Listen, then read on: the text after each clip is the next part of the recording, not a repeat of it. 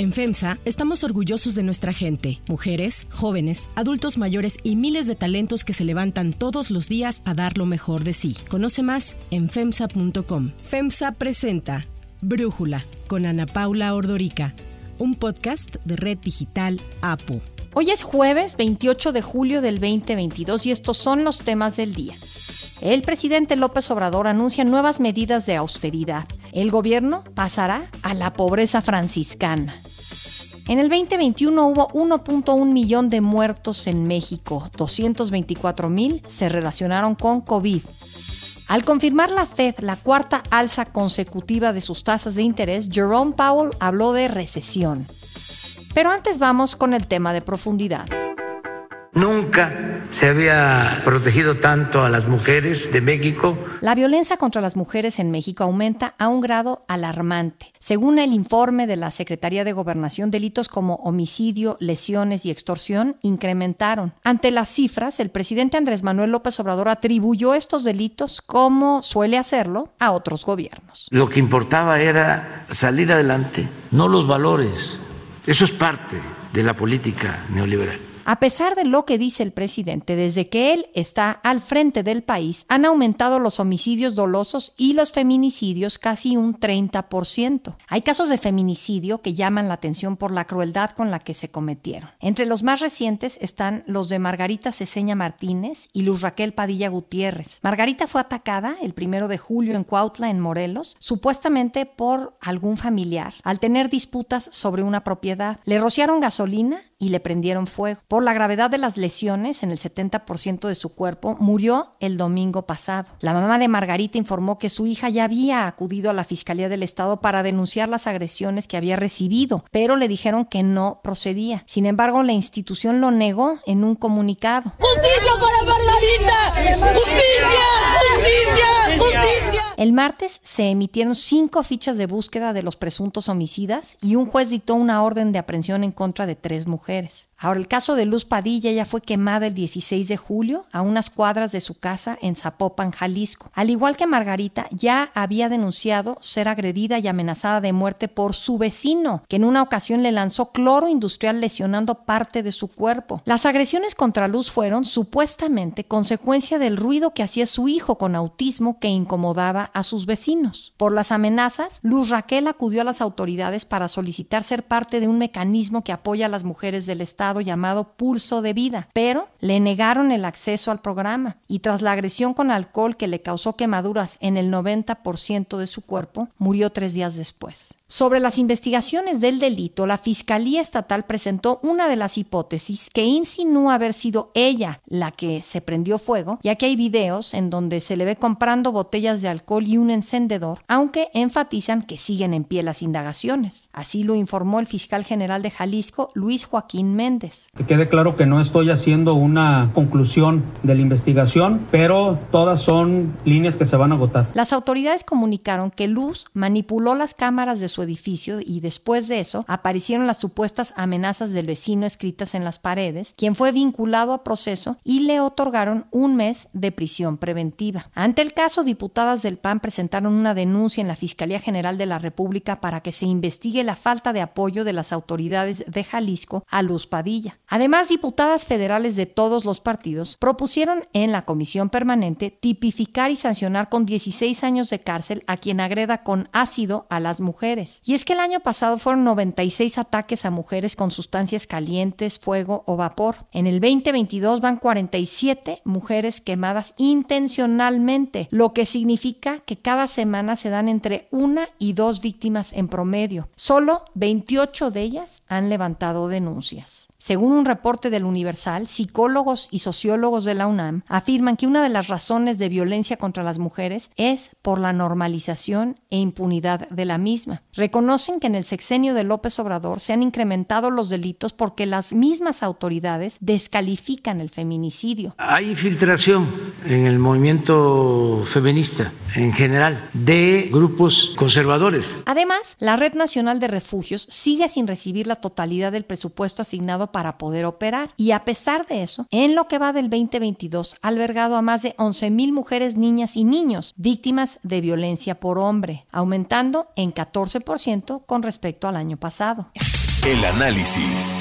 Para profundizar más en el tema, le agradezco a Fátima Gamboa, directora general de X Justicia para las Mujeres, platicar con nosotros. Fátima, pues después de este pequeño recuento en el que quizás nos enfocamos en dos casos que han sido muy sonados, yo te preguntaría qué está pasando en cuanto a violencia contra las mujeres en México. ¿Es que ahora los medios tenemos más acceso a la información y por eso parece como que hay más violencia o realmente hay más violencia aunque el gobierno no lo quiera reconocer? Definitivamente, los datos muestran que la violencia en contra de las mujeres ha aumentado, sobre todo en los últimos años. Como tú bien dices, tenemos registros de este incremento de la violencia a partir del 2017-2018, sobre todo que comienza la guerra contra el narcotráfico, que hay más armas a disposición de la ciudadanía, pero sobre todo lo más preocupante de este periodo, de este sexenio, es que la impunidad y los discursos de normalización de la violencia por parte de los fiscales, las fiscales, los jueces, el propio Ejecutivo Federal, sí que creemos que ha sido uno de los factores detonantes para el incremento de la violencia. Eso vinculado directamente, o sea, no únicamente es un discurso, sino es una práctica de obstaculización de acceso a la justicia, lo que estamos viendo por parte de los fiscales generales. Lo que pasó con Devani en Nuevo León, lo que pasó ahora con Luz en Jalisco, nos habla de cómo esta culpabilización por parte de estas autoridades hacia las mujeres, esta revictimización, este, este sistema y estas autoridades de justicia que no creen en la voz, que no creen en la palabra, que no creen en el dicho de las mujeres cuando dicen estoy en riesgo, es lo que provoca o es lo que ha detonado en parte que haya incrementado la violencia contra las mujeres. Pero por otro lado, además de esta práctica institucional de violencia basada en la misoginia, también tenemos esta otra práctica de cómo ciertas políticas del Estado que existían antes de este sexenio para prevenir las violencias se han ido desarticulando e incluso algunas han ido desapareciendo. Y un ejemplo de esto es el Fondo Proequidad. Era un fondo para prevenir las violencias y la discriminación en contra de las mujeres que operaba el IN Mujeres y que ese fondo desapareció en 2019 en este gobierno. Entonces también hemos visto como fondos de coinversión para fortalecer a las organizaciones de la sociedad civil en su labor de prevención de la violencia también han desaparecido. Incluso la propia dependencia que operaba este fondo que es Indesol desapareció. Entonces, este adelgazamiento del Estado, pero vinculada directamente con desestructurar lo poco que había de prevención de las violencias también está detonando este incremento que estamos viendo en México. ¿Qué están haciendo ustedes en X Justicia, por ejemplo? ¿Qué ves que están haciendo otras organizaciones de la sociedad civil para tratar de ayudar en este problema tan doloroso y tan grave que está viviendo el país? Mira, nosotras estamos insistiendo mucho a través de nuestro trabajo, que es la parte de la prevención y de la protección, desde una perspectiva no punitiva, miła que tenemos que desarrollar otros mecanismos de protección con un enfoque preventivo y de debida diligencia para que todas las autoridades, todas, tanto fiscales, policías, jueces y juezas, tengan que actuar de manera inmediata y de manera coordinada ante el dicho de una mujer cuando está en situación de riesgo. Incluso hay que fijarnos muy bien que estamos hablando de situaciones de riesgo, estamos hablando de prevenir las violencias a través de la protección del Estado. Y mucho lo que ha sucedido en este momento es que pensamos o incluso les decimos a las mujeres, alentamos a las mujeres de que si viven situaciones de violencia denuncien, pero justo tenemos el caso de Luz, el caso de Margarita, que ya habían denunciado y que sin embargo en estas instituciones que no se encargan de proteger, sino únicamente de investigar, de desahogar pruebas, de castigar, pero no de proteger, entonces es cuando no se previene la violencia, cuando suceden los feminicidios. Entonces nosotros estamos insistiendo mucho que hay que desvincular la protección de la violencia, que hay que desarrollar mecanismos de protección y fortalecerlos, porque ya existen en México, ya existen órdenes de protección, que es un mecanismo feminista que crea un estándar de actuación para todas las autoridades, incluso antes de que la vida de las mujeres se vea comprometida. Por eso decimos que es preventivo. Estamos insistiendo también en que la identificación de los problemas y las estrategias para combatir las violencias contra las mujeres tienen que ser co-creadas con la ciudadanía a partir de la experiencia diferenciada de las mujeres que viven situaciones de violencia. Entonces, estamos tratando de fortalecer los mecanismos de capacitación a las servidoras públicas en México, porque de un informe que tenemos eh, dirigido en este caso a jueces y juezas, advertimos que ninguno de los procesos de capacitación realmente se evalúan o tienen un impacto en la labor de los jueces y las jueces. Entonces, ¿qué está pasando con la capacitación? ¿Cómo estamos capacitando? ¿En qué temas? ¿Quién está capacitando? ¿Estamos capacitando bajo los más altos estándares de derechos humanos? Y por otro lado, también es importante mirar la impunidad no solamente como la ausencia de castigo, sino es importante mirar cómo la impunidad tiene que ver con la falta de acceso a la justicia de las mujeres y que esta falta de acceso a la justicia en este momento, en este sexenio, está sobre todo siendo provocado por las propias autoridades. Entonces, ¿cuáles van a ser las consecuencias para estas autoridades, para estos fiscales, para estos policías que no están cumpliendo con su deber de protección, con su deber de debida diligencia? ¿Qué va a suceder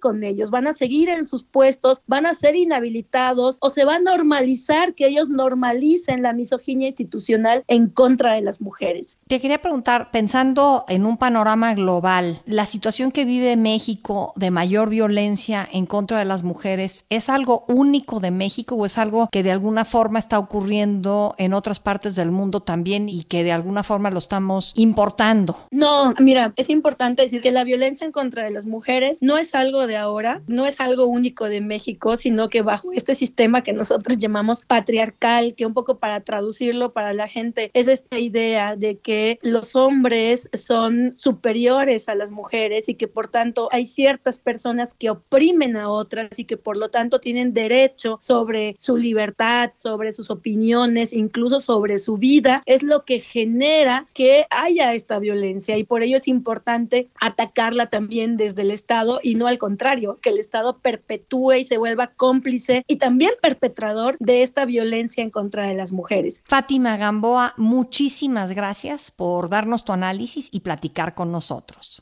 Si te gusta escuchar Brújula, te invitamos a que te suscribas en tu aplicación favorita o que descargues la aplicación Apo Digital. Es totalmente gratis y si te suscribes será más fácil para ti escucharnos. Además, nos puedes dejar un comentario o calificar el podcast para que sigamos creciendo y mejorando para ti. Hay otras noticias para tomar en cuenta. 1. Pobreza franciscana. Hoy se reúne el presidente López Obrador con su gabinete para plantear nuevas medidas de austeridad en el gobierno federal, entre las que se contempla la reducción de viajes al extranjero, aviáticos y gasto corriente. Ya vamos a pasar de la fase de la austeridad republicana a una fase superior, que es la de la pobreza franciscana. Vamos a llevar a cabo medidas de austeridad adicionales. López Obrador no descartó una nueva reforma constitucional para impedir que servidores se amparen y que sigan ganando sueldos superiores al de él. Pero, ¿estas medidas realmente tienen algún efecto en la economía nacional que se traduzcan en beneficio de los mexicanos? Luis Miguel González, director editorial del Economista, nos ayuda a entenderlo. ¿Qué significa la austeridad republicana convertida en pobreza franciscana para el último tercio del sexenio? Pues problemas para los burócratas para funcionar en su oficina. Habrá que ver cómo les va con las computadoras o incluso con el papel del baño. Desde el punto de vista de los ciudadanos, hemos aprendido que la austeridad puede convertirse en austericidio, por ejemplo, en el caso del desabasto de medicinas o en el caso del mantenimiento de algunas obras importantes como la línea 12.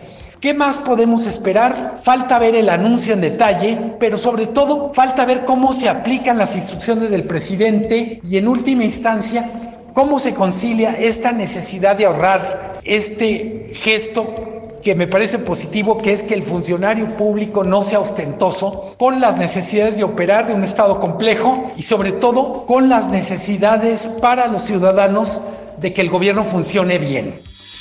2. Muertes en México. El INEGI dio a conocer que en el 2021 murieron en México 1.117.167 personas. De estas, el 92% se debió a enfermedades y problemas relacionados con la salud, mientras que casi el 8% estuvo relacionado con causas externas como accidentes o hechos violentos. Las enfermedades del corazón fueron la principal causa con casi 230 mil muertes, mientras que COVID fue la segunda causa con 224 Javier Tello, médico y analista de políticas en salud pública, nos da un contexto sobre estas cifras. El análisis que dio a conocer el día de hoy el INEGI sobre la mortalidad nos refleja lo que habíamos visto en los últimos años. Primero que nada, una mortalidad general encabezada por las enfermedades cardiovasculares y posteriormente por la diabetes mellitus y los tumores malignos, o sea, el cáncer. Sin embargo, habíamos visto que en el año 2021 y sobre todo a finales del 2020 la principal causa de muerte fue COVID. Hoy vemos que sigue siendo la primera causa de muerte en hombres, aunque ya es la segunda en mujeres. Independientemente del papel que tiene COVID como un nuevo agente gente y que vino a meterse dentro de esta mortalidad general por eh, tener una pandemia activa, lo que podemos observar es que continúa la gran prevalencia de enfermedades cardiovasculares y diabetes mellitus, sobre todo diabetes mellitus tipo 2, que son enfermedades crónicas no transmisibles, que son enfermedades antes llamadas degenerativas y que son producto principalmente de los cambios en estilo de vida que ha venido teniendo la población mexicana. Según estos datos del INEGI, el exceso de mortalidad fue de 700 mil personas, es decir, un 47% más que lo pronosticado. 3. Fed. Tal como se preveía, la Reserva Federal de Estados Unidos, la Fed, anunció ayer la cuarta alza consecutiva de su tasa de interés. El aumento fue de 0.75 puntos base para llevarla a un rango de entre 2.25 y 2.50%. La Fed indicó que prevé continuar este movimiento ante una inflación que sigue alta, aunque reconoció que los indicadores de gastos y producción se han venido moderando, que la creación de empleo sigue robusta y la tasa de desempleo sigue a la baja. En cuanto a la palabra del momento para los economistas, así respondió Jerome Powell, presidente de la Fed, cuando se le preguntó si Estados Unidos está en recesión. I don't I do not think the US is currently in a recession. Um, and the reason is there are just too many areas of the economy that are performing, uh, you know, too well. Para Brújula, Gabriela Siller, directora de análisis económico y financiero de Grupo Financiero Base, nos habla de los efectos de esta alza de la Fed en México. El alza en tasa por parte de la Fed tiene impacto para México en varios sentidos. En primer lugar, como ya se esperaba un alza de 75 puntos base y tanto el comunicado como los comentarios de Powell no fueron restrictivos, se debilitó el dólar permitiendo que el peso ganara terreno. Segundo, una expectativa no tan restrictiva de la Fed mejora un poco el panorama económico, pues se teme que las alzas aceleradas en tasa de interés llevan a Estados Unidos a una recesión, lo cual impactaría a las exportaciones mexicanas al desacelerarlas. Tercero, se espera que el Banco de México le siga el paso a la Reserva Federal, subiendo su tasa en 75 puntos base para situarla en un nuevo máximo histórico de 8.5% en el anuncio de agosto. Se espera que la Fed cierre este año con una tasa de interés entre 3.5% y 4%, mientras que para México la tasa podría cerrar este año en 10%. Yo soy Ana Paula Ordorica. Brújula lo produce Seba Feitelson. En la redacción Airam Narváez. En la coordinación y redacción Christopher Chimal. Y en la edición Cristian Soriano. Los esperamos mañana con la información más importante del día. Oxo, Farmacias ISA, Cruz Verde, Oxo Gas, Coca-Cola FEMSA, Invera, Torrey y PTM son algunas de las muchas empresas que crean más de 245 mil empleos tan solo en México y generan valor como parte de FEMSA. FEMSA presentó Brújula con Ana Paula Ordorica, un podcast de Red Digital APO.